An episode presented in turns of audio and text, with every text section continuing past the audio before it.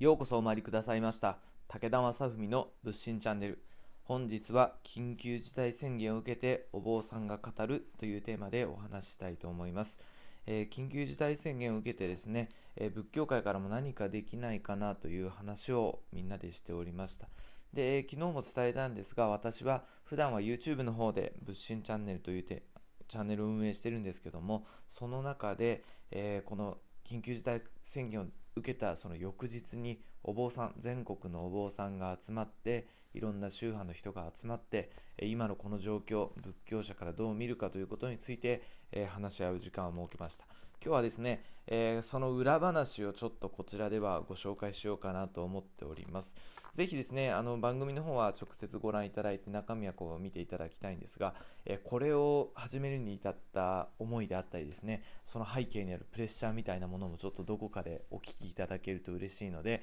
こちらではそういったお話をしていこうかと思っています。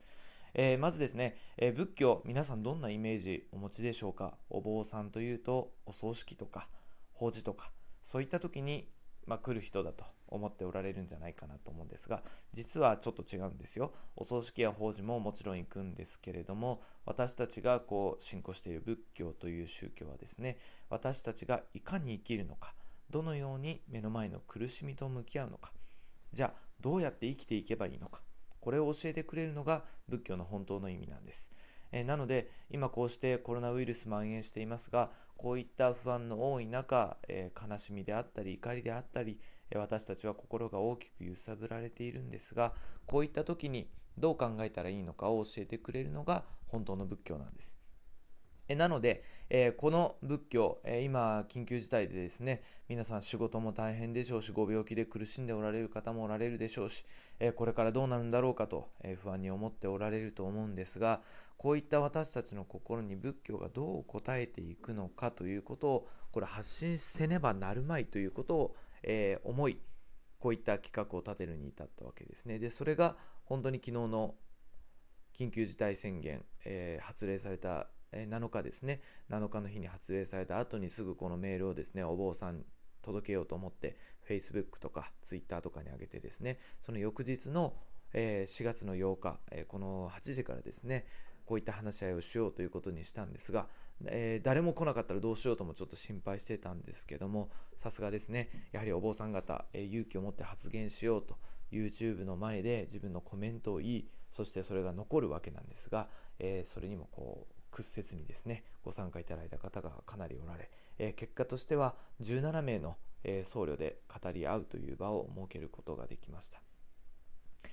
えー、私はですね、えー、皆さん声の感じどう思われるか分かりませんが、実はまだ若いんですよ。今34歳でございまして、えー、仏教界、お坊さん業界というのは平均年齢が非常に高い業界なんですね。えー、大体50歳、60歳の人でも、私はこんな若造ですがというご挨拶をされる方も多いんですが、えー、私のようなですね、30代、えー、一般のビジネス業界ではいい年ではあるんですが、仏教界ではですね、まだ数にも入らないぐらいの年齢なんですけども、えそんな私がこう声を上げるというのを、まあ、まず非常にずうずしいと。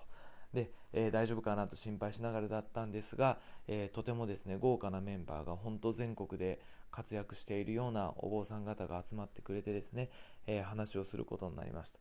で、えまあ、続々とですね声が上がるんですがこの配信をする前日、えもう大変な緊張とプレッシャーで私は寝れないと、夜中に目が覚めてですね、えこのコロナウイルスの知識も私には足りない、え社会の状況も頭に入ってない。えこれではまずいということで、夜な夜なですね、インターネットでいろんなコロナの情報を調べたりとか、ツイッターで今どんなことが言われてるんだろうかとかっていうのをこう見ながらですね、えー、何時まで起きてたんだろう、3時か4時ぐらいまでですね、そういうことをして、えー、ようやく眠ったという感じだったんですが、で、まあそんなこんなで、えー、その当日を迎えてですね、当日は当日で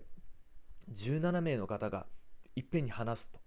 えー、Zoom という会議のえー、機能を使ってですね、話をしようということだったんですが、17名がいっぺんに話すとこれは大変なことになるぞという、えー、予想してたんですが、で、ということは誰が何を話すのか、事前にこうある程度流れを作って押さえておこうと思って、一人一人の方にですね、連絡をメールをとしたりしながらですね、調整をしようということで、一日中誰かとメールしたり電話をしたりしながら、こう調整をしよう調整をしようとこう頑張っていたんですが、えー、まあなんとかですねいろいろこう流れを作ったりとか皆さんのプロフィールを集めてみたりとか、えー、調整をして、まあ、その時間を迎えたわけなんですが、えー、始まってみるとですね緊張感がすごかったんですね、えお坊さんというのは大体にはおしゃべりな方が多いんです。えー、普段ですね、ご法話、皆さんの前で法話をしたりとか、えー、もっと大きい人数でお説教、長時間話をするということも、お坊さん普段しているので、人前で話すとかですね、えー、比較的慣れている方が多い。しかも、今回お集まりの方はですね、かなりもうご活躍の方ですので、あちこちで人前で話したりとか、ご講演されたりとかも慣れておられる方ばかりだったんですが、YouTube、えー、カメラの前に座って話すという緊張感がもう始まってすぐですね、5分ぐらいで漂っているな、これはどうしようという感じだったんですが、皆さんもですね、なかなか自由に発言しにくいという、えー、空気もある中で、えー、緊張して始まったかなと思いますが、えー、そんな中ですね、まあ、時間が経つにつれて、今こういう状況にお寺はありますよとか、え仏教ではこういう考えがあるんだよということをこういろいろお話しいただいたんですけども、えその中でですね今一番我々が発信しなきゃいけないなと仏教者としてコロナウイルスの不安に応えるために言わなきゃいけないなと言って、え多くの方が口にしたのが、え不安不安という話をすると不安をなくさなきゃいけない。不安というものは悪いもので、え私たちは感じてはいけないものだ。という前提があるから余計に苦しんでいる。というお話がありました。えー、考えてみますと、えー、私たちが不安を感じるというのはとても自然な心の動きなんですね。で、この心の動きを悪いものだ、いけないものだと感じているから余計に苦しみが深まっていると。えー、不安を感じていることも仕方がないし、えそれを穏やかに受け止めようじゃないかというお話がありました。いかがですか？皆さん。今、不安を感じたり、怒りを感じたり、えしておられると思うんですが、その心の動きを否定して押し込めていくというわけではなくて、えー、私がこの状況で感じている不安や怒りというのは自然なものであると、えー、受け止めていくことももしかすると必要な視点になるかもしれません。えー、そして、え議論が深まった時にですね、じゃあこの不安、一体どこから来ているんだろうかという話題になったんですけども、え仏教ではですね、苦しみの解決をするのが目的です。そして、仏教の苦しみの解決の仕方というのは私たちの心の中にある煩悩をなくしていくことで苦しみを解決する。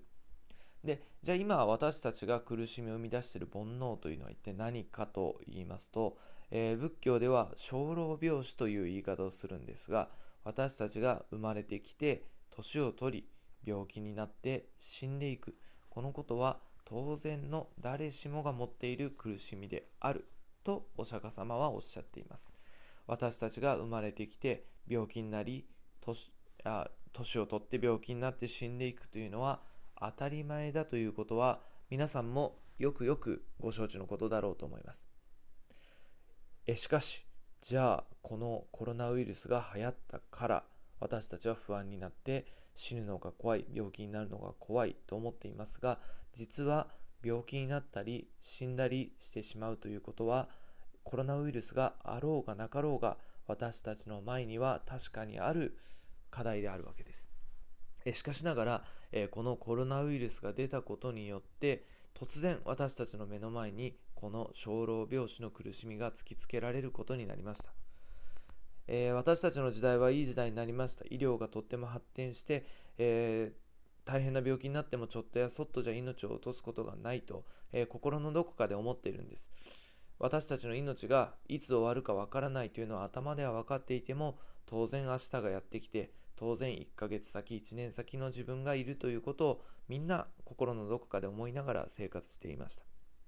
ただそんな中でコロナウイルスがこのように蔓延してくると、明日の命がわからないという、えー、当然のことであるけれども受け入れがたい真実。これが私たちの目の前にやってきて大きな不安となり私たちの心にのしかかっています、え、動画の中でも議論になりましたが、え、今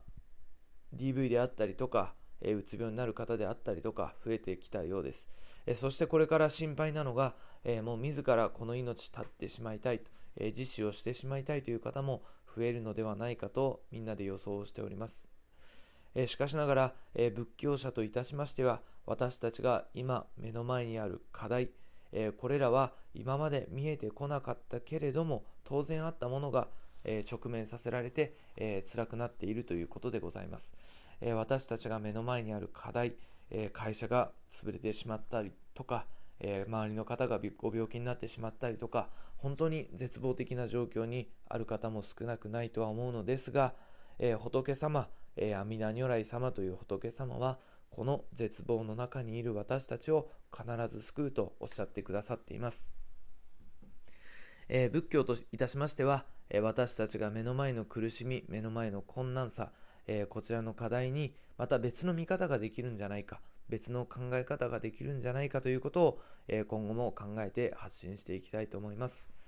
えー、昨日の動画の収録が終わってですね、私もちょっと安心しました。えー、ほっと一息ついて、えー、昨日はよく眠れたんですが、えこのイベント、えこの考え方、えこれで終わらせるのではなくて、今後もですね、皆さんと一緒にしっかりと考えていくこと、この苦しい状況、不安な時代、どうやって仏教で捉え、そして私たちが前を向いて歩いていくことができるのか、えー、YouTube の方でも、えー、ご覧いただけますし、こちらのラジオトークの方では、その裏話、えー、個人的に背景で感じたことを今後も発信していきたいと思っておりますので、えこれからもご視聴いただけると嬉しく思います。